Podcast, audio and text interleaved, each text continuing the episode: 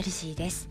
こちらの番組は私メルシーがあれこれと行動する中で悩んでそこで気がついたこと見つけたヒントなどをシェアしつつ毎朝気楽に話をお届けしている番組でございます。そして私はカラーセラピストですので番組の最後に色メモというコーナーで色の効果についてのお話もお届けしておりますのでもしよろしければ最後までお付き合いいただけますと嬉しいです。はいというわけで早速ですが本日はインプットとアウトプットについて話をしていきたいと思います。何かですね自分のやりたいこととか目標があってそれをなんとかうまく伸ばしていきたいと思っているともちろん私もそうですけれどよく目にするのがインプットしなさいということですね。そしてインプットするだけじゃなくてアウトプットもしなさいよっていうことです。まあよくよく考えてみればそりゃあそうっていう感じでどんなに学んでもそれを自分から外に発信していかなければ状況は変わりにくいからですね。そう特別アウトプットしなくても全く変わらないわけではないと思うんですよ。例えばそのインプットしたことが養分となって自分の脳みそに行き渡って考え方とか行動に変化が起こることはあるでしょう。そうなると少なくとも状況に影響を与えるっていうことはあるわけで何かしらの良い変化はあるかもしれません。ですのでそれはそれで学びとしては良い結果を、まあ、生む一つではあるけれどもやっぱりですねこうダイレクトにアウトプットしていくっていうことに比べると状況を変えていく力が弱いというか遠回しというか、まあ、力強く状況を変えるにはやっぱりアウトプットは大事かなと思います。そう何かを学ぶ時ってそれを人に教えることで確実に自分の中に根付いて身につくっていう話聞いたことありますか？これって今時の小学校でも一部実施されている様子があるんですよ。例えばですね先生から教えてもらう、まあ、教科書を読んで学びますよね。そしてその内容を自分が他の人に教えてみる。でそこまでするとしっかり身につくと言われているそうなんです。でこれも分かりやすいインプットとアウトプットの良い効果の一例ですよね。で昨日たまたまですねツイートで拝見したビジネスコンサルタントという方の宮川さんという方が、えー、学んだ知識をそのままアウトプットするのではなくて実践した上でアウトプットすることが大切ですよっていう内容をツイートしていらしたんですね。でこれはなぜなら実際にやってみたらインプットで学んだ内容と違う結果になるかもしれないからだからやってみた上で実践結果としてアウトプットで伝えていくことが大切っていう、まあ、こういう感じの内容だったんですね。もう私これ読んだ瞬間これだって思いまして早速昨日実践してみました。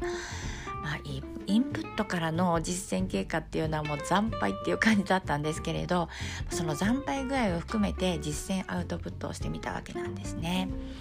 でそれだけを単体で見ると自分のできなさ加減を発信しているわけなのでもう情けない限りなんですけれどただあえてこれをするとじゃあどうしたらいいのかっていうのを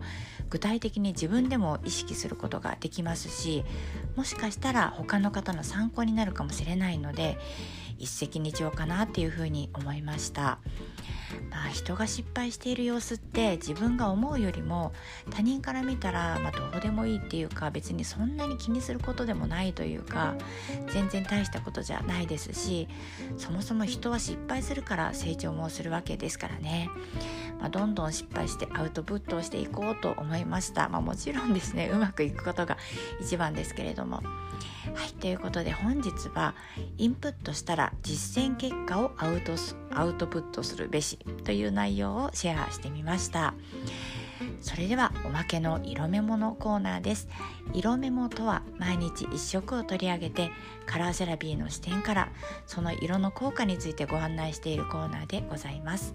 ということで本日の色は青を取り上げたいと思います。皆さん青といえばどんなことを思い浮かべますか？